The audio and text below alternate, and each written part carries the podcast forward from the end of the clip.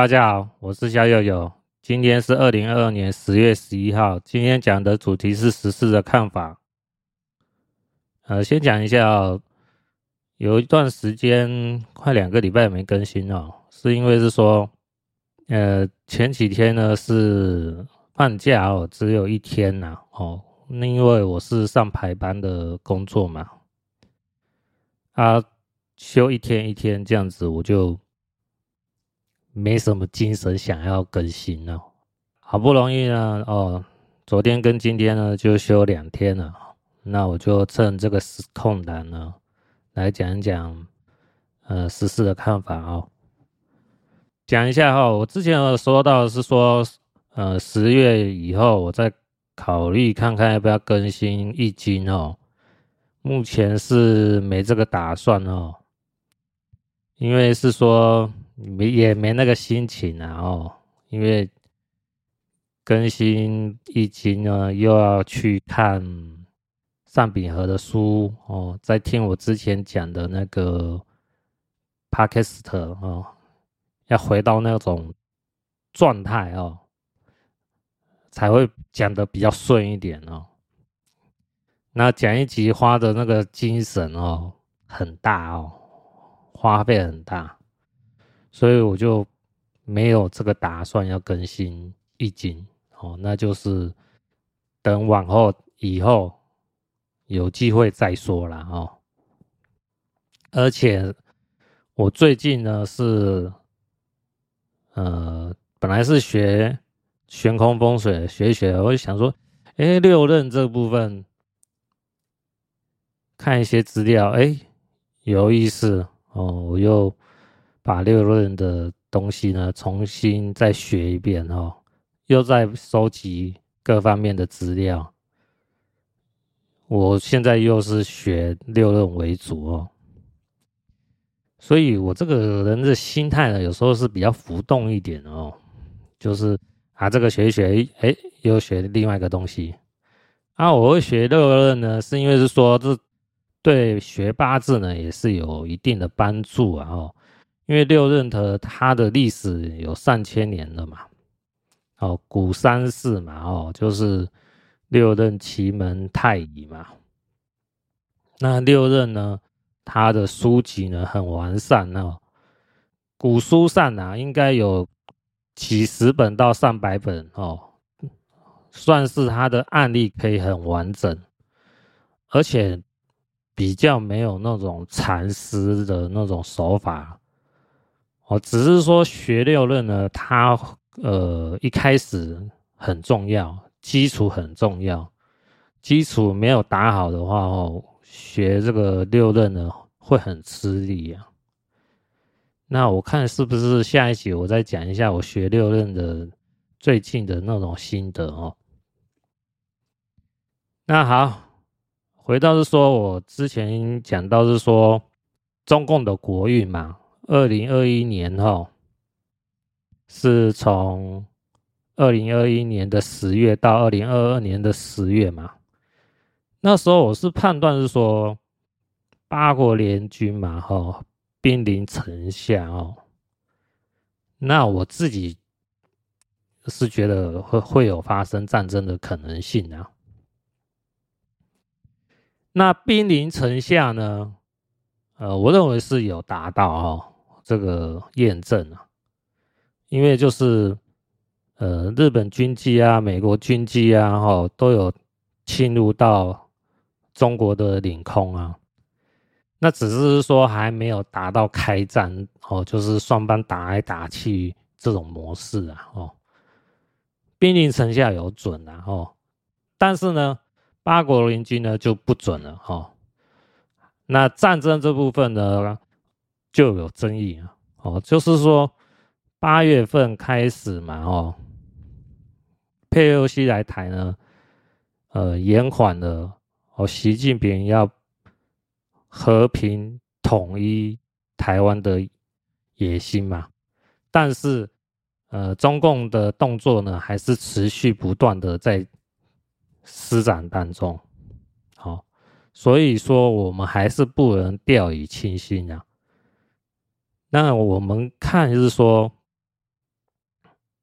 哦，这种战争呢，呃，之前有讲到是说台湾的官员嘛，哈、哦，匿名的哈、哦，跟呃美国的媒体说哦，呃，像这种封锁啊，哈、哦，或是夺取离岛的行动有实行的话呢，那就属于战争行为嘛。那目前这种状况是不是战争呢？就有争议啊、那以路德的说法呢，就已经是属于战争的阶段嘛。啊，只是说就是没有双方打来打去这么明显的火战而已哦。呃，这种火战呢，中共也不敢打，因为美国一定会介入哦，因为台湾关系法嘛哦。所以美国哈、哦，不管是出于呃他的义务，还是责任，还是为了保护美国的国家利益哦，呃，对于美国来讲，台湾是不能送给中共哦。所以呢，中共呢就想尽办法要做内部的颠覆，啊，内部的颠覆呢就是。你让你岛内哈台湾人哈所选出来的高级领导哦，我就不讲谁了哈，就是投奔哦中共的怀抱哦。呃，就是路德呢，他有举两个例子哦，一个是大概是第二次世界大战。快要结束那个时候，哦，就是傅作义哦，本来是国民党的高级将领哦，那时候他驻守在北京哦，那时候呃，中共呢下了不少功夫哦，收买了，呃，不管是人心啊，还是有个其他的什么利益交换啊，最后是成功的收买了傅作义。让傅作义开城投降哦，那中共呢就顺利的接收了北京，好，这是第一个例子啊。第二个例子呢就是西藏的例子哦，呃，有一个电影呢叫《西藏七年》哦，台湾的电影名称好像叫做《火线大逃亡》。好像是布莱德彼特哦，他是有演这个主角哦。这个电影最后呢，是讲到是说，西藏呢有一位本来是好像是秘书的官员哦，叫阿佩阿万静美啊，因为他对跟其他国家的文化交流很有兴趣。而那时候，中共呢就想要并吞西藏，阿佩阿万静美呢就跟中共的官员呢勾搭起来了，哦，有了关系了。那中共呢也顺利的买通了阿佩阿万静美，所以在最后，中共要想要并吞。西藏的时候，阿佩阿万静美那时候也因为种种的呃过程和关系，最后好像当了首相，哦，就是西藏的首相。那时候阿佩阿万静美呃对西藏的人民说要对抗中共的侵略，但是实际上在最前线的时候，阿佩阿万静美说要对抗中共的时候。实际上，那时候阿佩阿万静美是把前线的火药库给炸了，哦，就是自导自演把它炸掉，让西藏人民没有武器对抗中共的侵略。所以，阿佩阿万静美就是一个卖西藏的贼。让中共顺利的接收了西藏。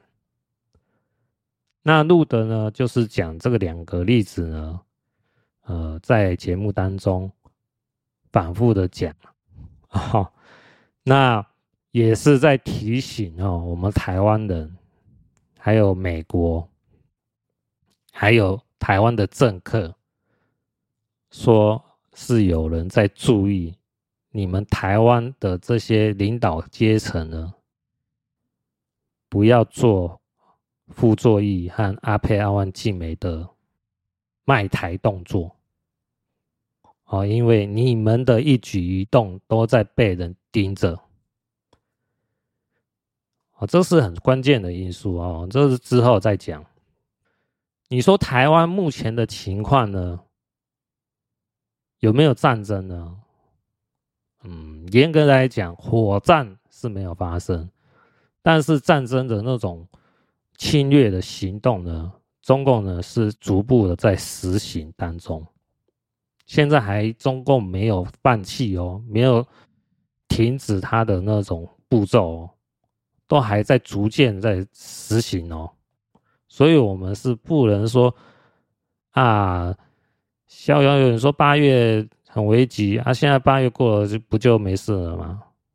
我那时候有讲过嘛，台湾的情况呢，嗯，应该是要到明年的二月。哦，就是过农历年后会比较安全，要不然是不能掉以轻心的嘛。因为我是说，明年二月的原因是因为要过农历年嘛，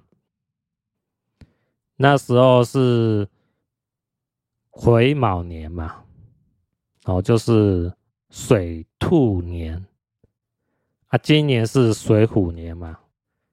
那之前是有一位道士嘛，吼，跟习近平讲嘛，吼，就是国师跟习近平讲说，今年水虎年就是壬寅年，就是二零二二年，是把台湾接收的最好机会，错过了就很难了。那习近平呢，一定会想尽办法在二零二二年拿下台湾。所以，我们是不能任何掉以轻心的。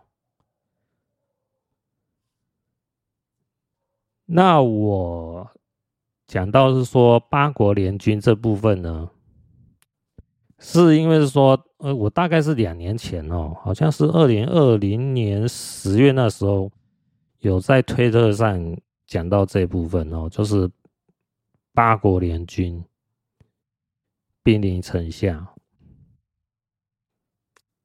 那八国联军，我为什么是做那时候做判断是这样呢？因为我是想着说，新冠病毒是来自于中共军方实验室，中共恶意释放病毒到全世界，是人类的公敌。我以此来判断哦，就是我师傅传给我的那个推背图嘛。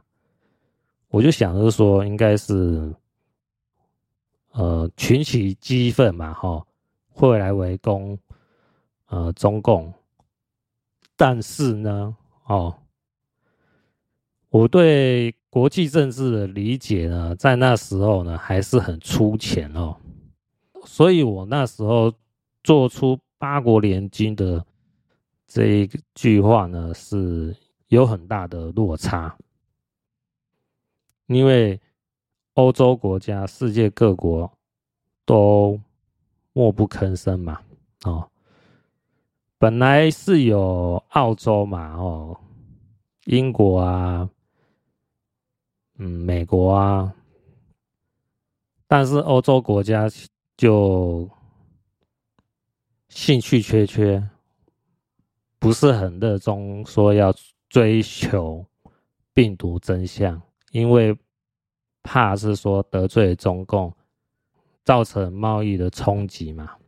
因为中国呢是世界的工厂嘛，有便宜的人工嘛，可以生产便宜的物资嘛。那现在欧洲国家很自私嘛，然后其实自私是每个人都会有嘛。那我们从国家与国家的国际政治角度来看，就因为这样的自私呢，造成了现在欧洲国家能源危机的到来。所以我们有时候会看到新闻上说，啊，现在欧洲的电费飙涨嘛，哦。我看两个礼拜前呢，公视新闻的标题说，欧洲的电费飙涨近十倍，各行各业哀鸿遍野。那还有是说，呃，暖气也是不敢太不敢使用太多了，哦，就要省着点用啊。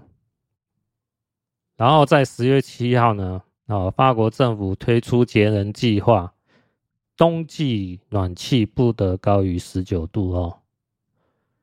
这都是因为俄乌战争哈所带来的影响。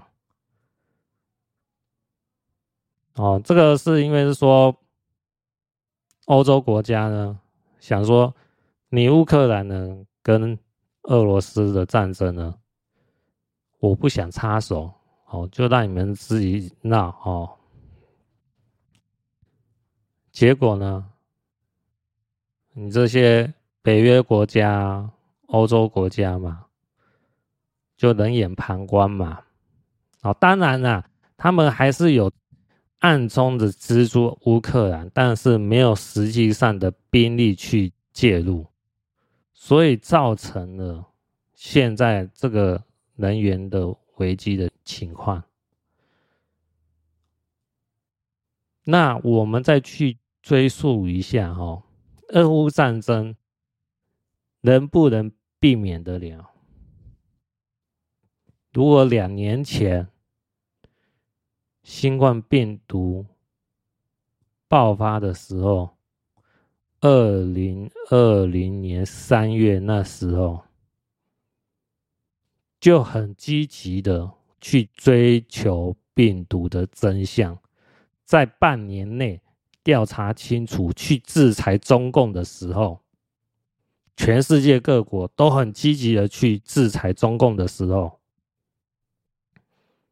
俄乌战争是不会开打，能源危机是可以避免得了的，因为俄罗斯没有中共的支持是不会发动俄乌战争的。我这样讲对不对？所以呢？这个就讲到是说，我之前讲到神奇的算命师嘛，第六集嘛，哦，这个大家在 Google 可以搜寻得到哦。我再念一遍哦，里面的文章内容是这么讲的：很多人以为冷漠不管事情，那就不凶也不急，平衡的循环。就不会发生在自己的身上。以为天下发生任何事情都与我无关，日后也将面临一种名为寂寞的灾劫。啊，这个就是你沉默呢，是要付出代价的。两年多前呢，世界各国呢。对新冠病毒的真相呢，默许中共胡搞瞎搞，结果呢，就造成现今要付出沉默的代价。好，这个是我们要以此为警惕的哦。当然，历史是不能重来了哈，只是说我们呢，嗯，就借此学习嘛。当然，学习呢，嗯，要很多人学习体会得到才有用，然后要不然，哦，只是我在讲，或是路德在讲，哈。我看录的节目大概有六千多个上线，我在听，有时候多一点，然后点阅率呢大概是四五万，哦，那我假设有到呃，平均大概可能就五万好了。五万人在关注路德这个节目呢，当然影响力比我大很多了哈。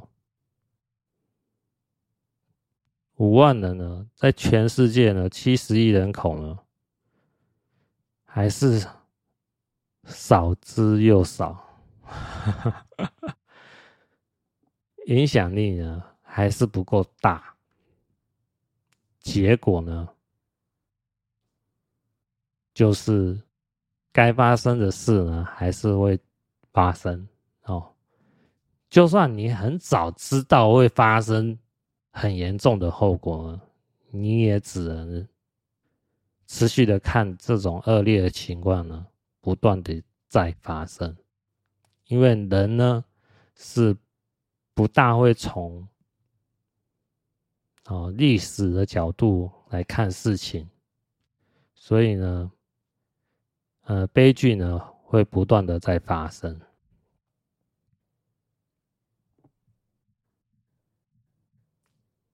那八国联军呢？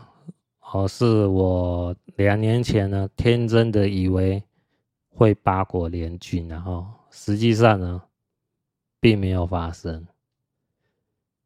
所以呢，俄乌战争呢，能源危机呢？还有未来会不会有核末日呢？都是值得我们去思考的啊。嗯，再来呢，就是台湾的国运哦。我说二零二二年呢是经济的问题啊，经济的问题哦，今天还算有点明显了哈。呃，我现在是十点四十五分哈。台湾加权指数呢跌了五百零三点哦，加权指数是一万三千一一百九十八点。嗯，好像有点回事啊，嗯，好像有点跌幅了啊，有一点点了哈。我认为所谓的经济的问题呢。嗯，我是看一万点以下了哦，所以要看今年年底呢会不会到一万点以下。嗯，如果有的话，那经济问题呢就算是有达成了哦，所谓这个推背图的预测的情况，那我们就拭目以待嘛哦。但是呢，还有个现象呢是值得注意的哦，就是中国的经济情况。我目前在 YouTube 哈有看到一些影片呐，我个人是觉得很差啦哦。那有一个 YouTube 的节目呢，叫《普通百姓聊真实的中国》哦，订阅者有八万多人哦。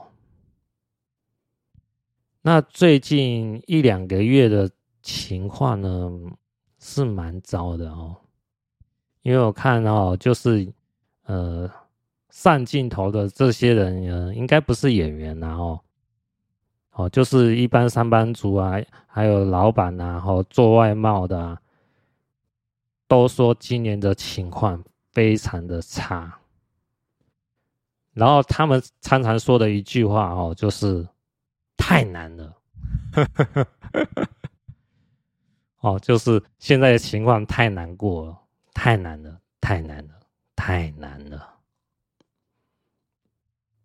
然后，呃，做老板的就说订单少很多，或是没有订单了，然后，呃，打算要收工哦，走人了，就是把工厂也收掉了。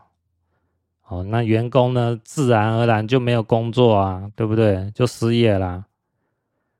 那有一些上班族呢说，哦，真的是要想清楚哦，找到下一个哦备胎的时候才能离职。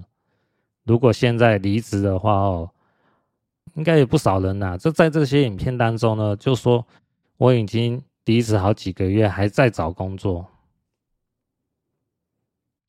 我我这时候哦，我就在想，就是说哦，奇怪，是台湾的推背图呢，说经济有问题，怎么好像发生在中国身上？是不是？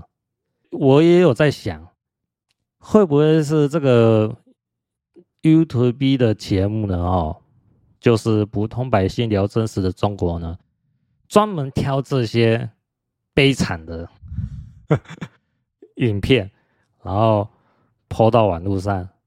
那有可能就是刻意挑选过，就是倒霉的人，然后你就会觉得说啊，中国的情况很糟很糟很糟。可是呢，我在评估现实的情况呢，好像也没好到哪里去啊，对不对？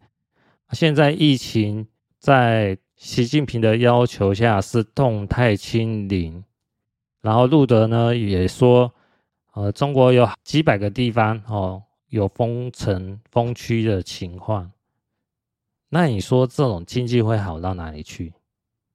那肯定不会好嘛。那受到这种疫情封区封城的情况，那你工厂一定会停摆嘛？那你的订单一定会受影响嘛？然后你要把你的呃，生产的产品呢，送出去呢，你的运输的成本呢，一定也会拉高嘛。哦，在种种方面来讲呢，有很多限制，经济自然好不到哪里去。那我就在想，台湾二零二二年的国运是经济的问题，为什么中国的情况会比台湾还要差？是不是？那我有想到一个道理啊，哦，讲给大家听。好，那当然有可能哦，是我在硬掰的哦，这就是想要是替自己找借口。如果你要这样想也可以啊，哦，啊，只是说呢，我把我的看法讲出来，大家做个参考哦。我后来就去想。台湾哦，就是领土的问题。台湾实际管辖的领土呢，是台湾、澎湖、金门、妈祖，还有南海诸岛中的东沙群岛、太平岛、中洲岛，这是台湾实际管辖的领土。可是呢，我们中华民国的法定领土是包括中国大陆的。那我看到维基百科呢，它有一个在法定领土呢，呃，民国七十一年哈，就是一九八二年十二月三十一号。中华民国最高法院第八千两百一十九号判例是这么讲的：我国大陆领土虽因一时为共匪所窃据，而使国家统治权在实际行使上发生部分之困难，司法权之运作亦因此。有其事实上之挚爱，但其仍属固有之疆域，其上之人民仍属国家之构成员，自不能以其暂时之沦陷而变更其法律上之地位。讲白了呢，就算现在中国大陆。实际控制的呢是中共共匪，但是中国大陆的人民呢还是属于中华民国的人民。哎，这样子就说得通。呃，这个二零二二年台湾的国运，也就是中华民国的国运啊，哈，经济的问题呢为什么会发生在中国大陆上？有没有可以说得通啊？啊、哦，不管是不是死搬硬套的，对不对？所以这个就一个蛮有趣的点出来了。台湾的国运可以看在中国大陆上面，这个有没有意味着是说中华民国的法律定位上之后会盖过于中共国的法律地位？这意味着什么？这意味着，搞不好不久的将来呢，中华民国呢就会取代中共国。那中华民国呢回到联合国是指日可待的。好，呃，讲白了就是美国在挺台湾呐，哈，美国挺中华民国啊，那跟。中共国呢，彻底分手了，哦，反目成仇了。美国跟中共国的关系呢，是不会好转的。这个是未来的趋势，哦，是我是这样判断的，哦。好，讲到这呢，我讲一下哦，过去半个月来哦，到底发生了哪些大事哦？我是以录的节目的标题来讲哦，大家快速的哦回忆一遍哦，各位会发现哦，过去半个月来哦，发生的大事真的很多哦，只是说有时候我们啊，因为生活上的工作的压力哦，还有家庭的压力哦，当天有感觉，而过了几天就忘记了。就淡忘了。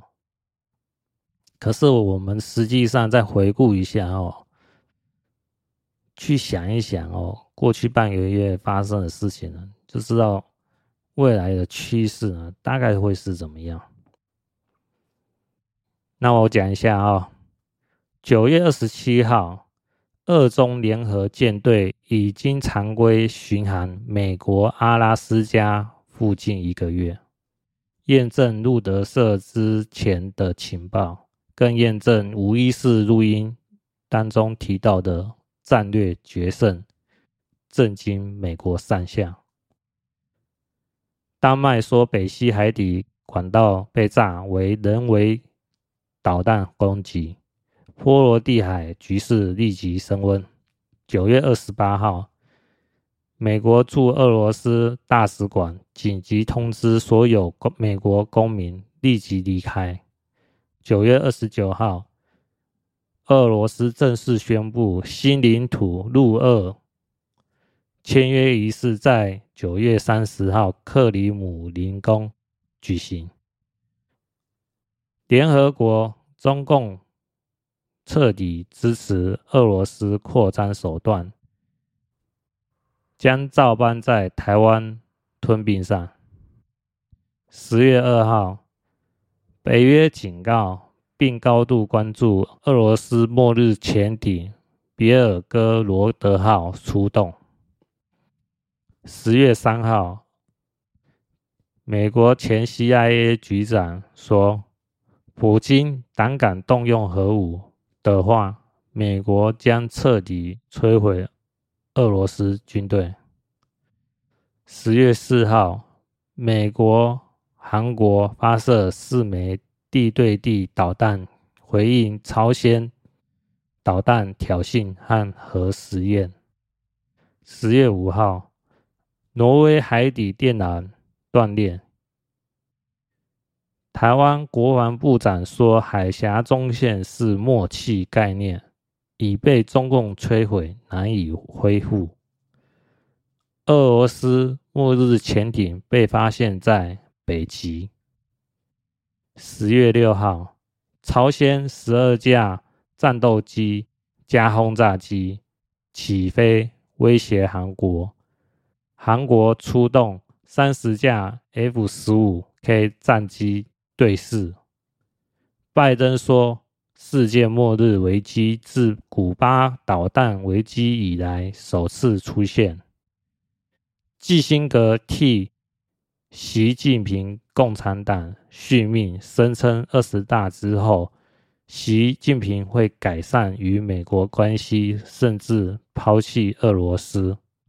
关于这一点呢，路德有说哦，这个是胡说八道哦。基辛格呢是帮中共说好话的，实际上呢，呃，习近平呢跟俄罗斯呢是绑在一起的哦。习近平要跟美国说要拉好关系呢，顶多只是表面上讲讲，实际上还是会挺俄罗斯。所以，美国跟中共的关系呢，是不会好转的。好，关于这一点是要特别说明一下哦。因为什么哦？这个我们才不会被误判哦。那有兴趣的人可以看十月六号录的节目哦，录的也有分析，然后基辛格呢就是胡说八道哦。为什么习近平会跟俄罗斯绑在一起？因为习近平要称帝嘛。习近平他是不可能哦跟美国好转在一起。为什么？习近平如果跟美国好转哦的话，他很有可能会被拉下台。然后习近平下台以后呢，会被清算。他整个家族，习近平家族会被斗到死，会很惨的。习近平根本也不会有任何活路啊，因为习近平得罪太多人了嘛，对不对？那现在呢，中共呢，这个体制上呢，大部分人呢是因为畏惧于习近平他的军权嘛。还有他的一些手段嘛？那习近平呢也很清楚的知道嘛，这时候怎么可能跟美国好转在一起？跟美国好转在一起，就是要抛弃俄罗斯啊！抛弃俄罗斯的话，俄罗斯没有想到这一步吗？俄罗斯肯定有想到这一步啊！因为之前呢，苏联呢就被呃毛泽东哦。抛弃过嘛？之后造成是说，呃，中共抛弃呃呃苏联，然后苏联呢，因为没有呃经济上的支持，最后瓦解了嘛，所以才有了后继者俄罗斯，好继承苏联的意志嘛。那普京肯定知道这段历史啊，对不对？那普京他不会是说留一手，或是是留很多手，在预防现在习近平所控制的中共再把俄罗斯抛弃掉吗？那肯定不会发生嘛。我记得之前我好跟好几集之前哦，有讲到说，我个人判断哦，这是我个人猜测哦，习近平的护卫当中呢，嗯、我认为是有俄罗斯的，呃，KGB 吧，克格勃吧，哦，这种特务呢，在保护着习近平，啊，那说是保护呢，是好听的话；说难听的话，是在监视习近平。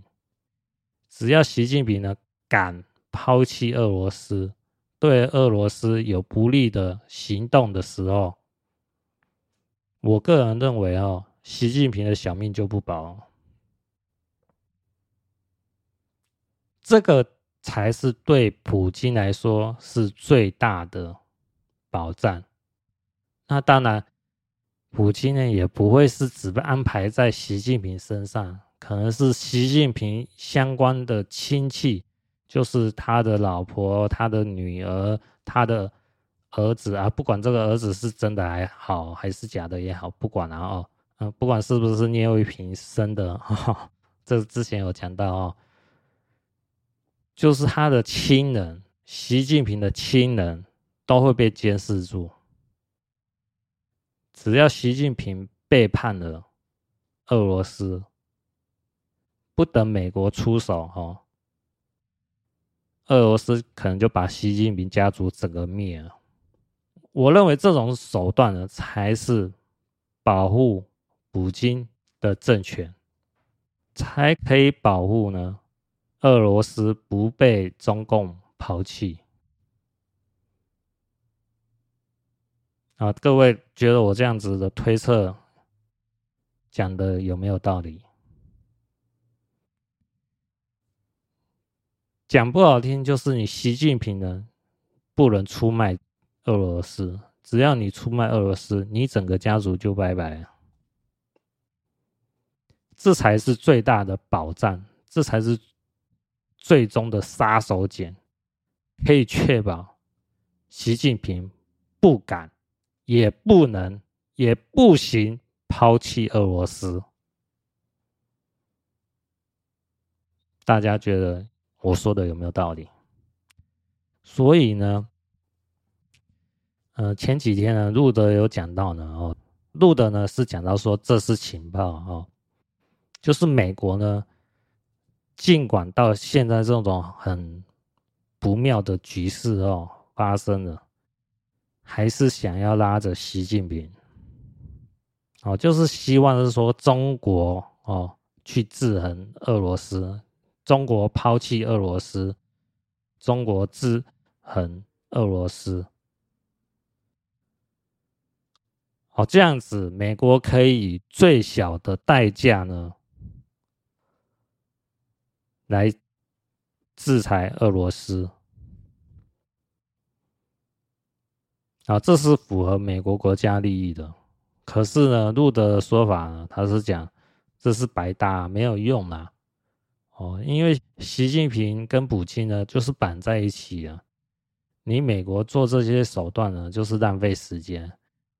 浪费了这些时间呢，会衍生出后续要付出更大的代价，因为你没有趁早去把这个问题去解决，就会让这个问题不断的持续扩大，造成更多的麻烦。哦，比如讲，习近平中共现在制造的问题呢，就像是人体的长了一个恶性肿瘤。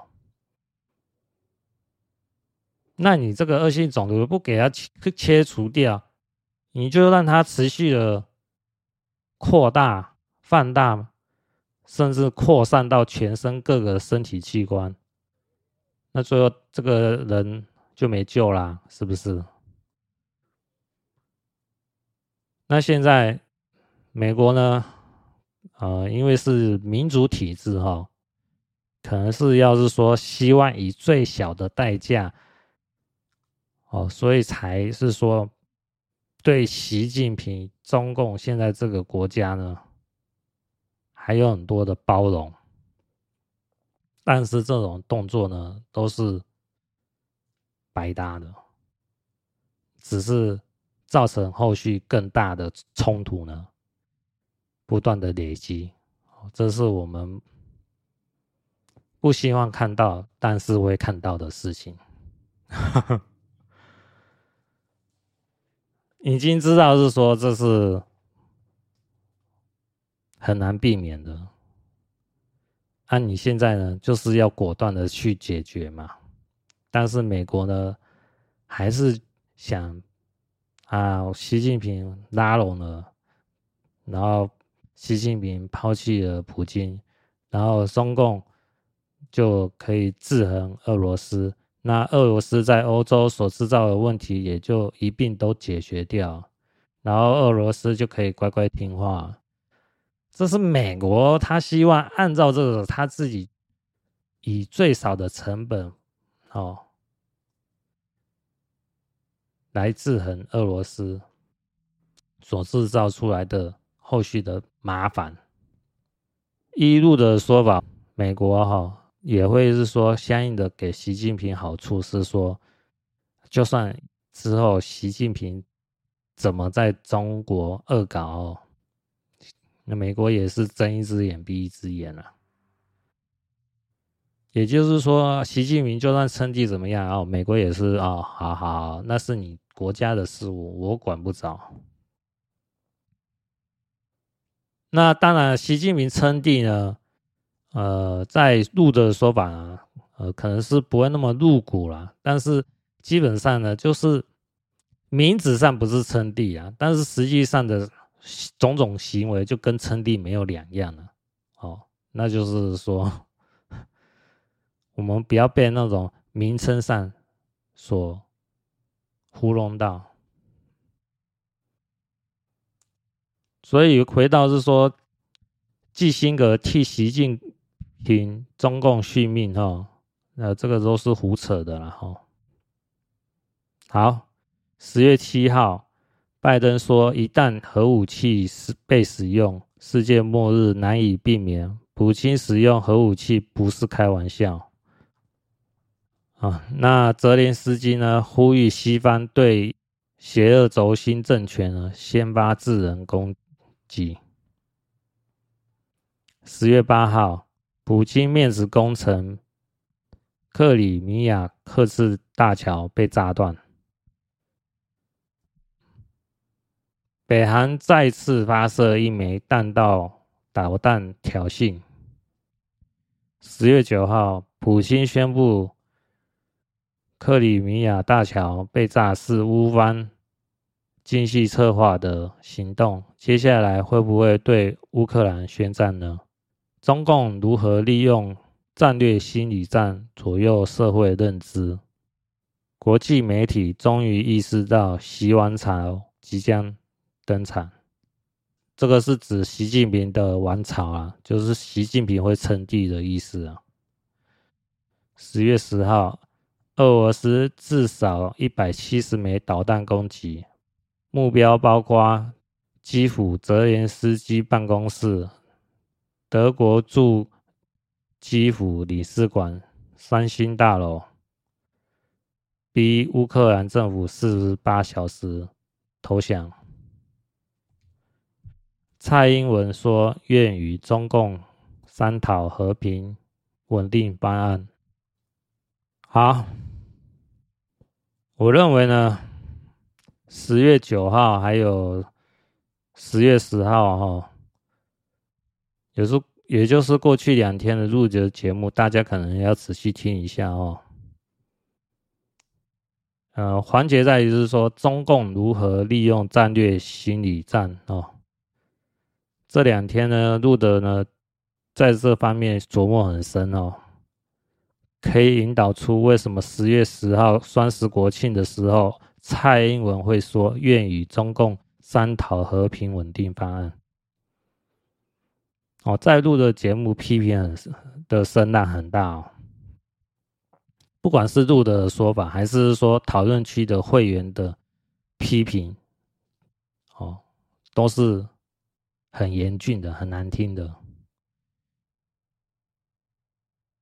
呃，之前有听过我节目，就讲到嘛，哦，录的也有讲到哦，鬼月动物哦，就是录的情报有得到的时候，有呼应这个鬼月动武的台湾领导人物呢，呃，在推特上，蔡英文有 po 一个影片出来，那大家那时候就怀疑蔡英文是不是有问题。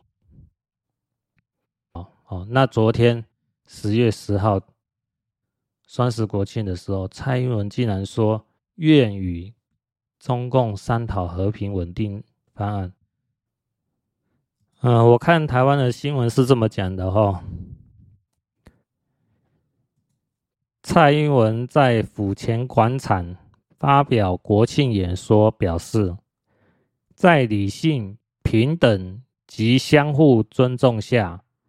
我们也愿意和北京当局寻找双方可接受的维持台海和平稳定的方法，这是我们的共同责任。好，这个杜德的节目呢，批评很大哦。路德的说法呢，是美国是不会让这种事情发生的哈，也就是说，把台湾的拱手让给中共这件事情呢，是不会发生的。刚才有讲到是说傅作义嘛，还有西藏的阿沛阿旺静梅的例子呢，就是路德提醒我们要盯紧台面上的台湾政治人物哦。我比较喜欢讲是政客啊，没有政治家，大部分都是政客。所以，蔡英文的一举一动呢，我相信呢，路德对蔡英文的言行呢，做一番的分析呢，提供给美国。那美国呢，自然也会盯紧你蔡英文的一举一动。你蔡英文最好是好好的保护台湾的主权。也就是中华民国的主权，不要消想什么呃和平啊、统一的方案什么之类的，这个都是狗屁的。之前我节目当中也讲过哦，中共讲的话和平都是糊弄人的，谁不喜欢和平？大家都嘛喜欢和平嘛。中共就是利用这一点嘛，我讲给你好听，和平，我给你和平，高度自治，哦，马斯克也来帮中共说，哦，台湾成为中共的什么特别行政区，哦，这样子就可以解决冲突了，这都是狗屁的话，冲突不会就此停止。就算你把台湾送给中共的话，也不会停止，也不会停止。为什么？因为中共和俄罗斯的野心就不止如此。美国也很清楚这件事情。如果呢？我讲的是如果。哦，如果中共。他只要台湾的话，然后就没有做任何非分之想的话，那我说真的，哦，美国基于国家利益，他会把呃的台湾送给呃美呃中共啊，希望就此呃了结彼此之间的冲突，然后之后恢复中美的和谐的贸易往来。可是，中共真的只要台湾吗？那当然是不可能嘛！哦，中共想要的是更大。中共和俄罗斯想要的是国际秩序，不是你美国说的算，是中共和俄罗斯说的算。最起码，哦，亚洲。是俄罗斯和中共说的算。那之后呢？谋求的呢，就是战略决胜嘛，把你美国灭了嘛，把你美国给分割掉嘛。这是最终目的嘛？啊，美国难道不知道吗？我录的这段时间的爆料。还有情报的验证，美国也很清楚俄罗斯和中共的目的嘛。那美国自然不可能把台湾让给中共嘛。那你台湾的小英就有权利去签订什么和平方案吗？你觉得？美国会让你这样做吗？我不这么认为哦。我们要去想想哦。前一段时间沙井案哦，后来美国的 FBI CIA 缉毒署的人呢，有去祭拜哦。那有这一则新闻，然后大家可以搜寻啊。那录的呢，也有好几集讲这件事。讲这件事的目的是说什么？路德的用意呢，是讲你台湾这些想要内部颠覆的人，要看清楚。美国的 FBI、CIA 气毒署是可以有所动作的，只要你们这些人有卖台的动作，只要你们这些人有这种行为的话，FBI、CIA 去读书就会有所动作。那至于什么动作呢？我们一般人是不知道啦哦。但是我相信呢，这些卖台贼有这种念头的人呢，多少可以猜测出美方会做出什么样的行动。那一路的说法呢，就是把这些人关到那个关塔那摩监狱以后。也就是这些企图卖台的人呢，就会神秘的跑到关塔那摩监狱住一段时间哦。至于住多久，就可能等二中和胡搞瞎搞结束以后，再来慢慢讨论了。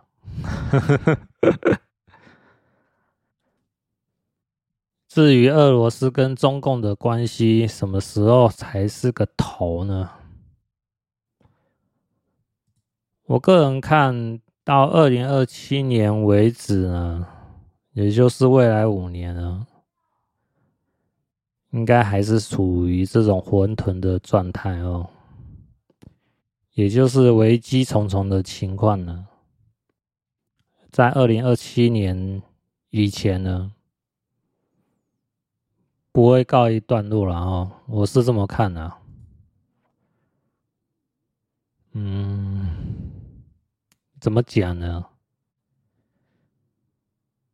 路德有讲到哦，俄罗斯和中共呢所忌讳的是日本哦，因为日本呢在二次世界大战的时候呢，日本以俄罗斯为敌人。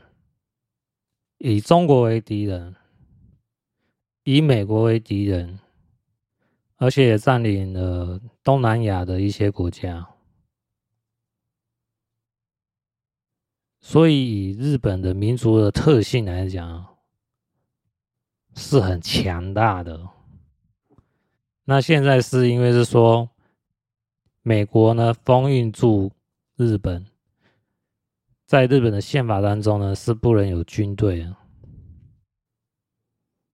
那现在呢，日本呢有机会修宪成功呢，解开这个封印。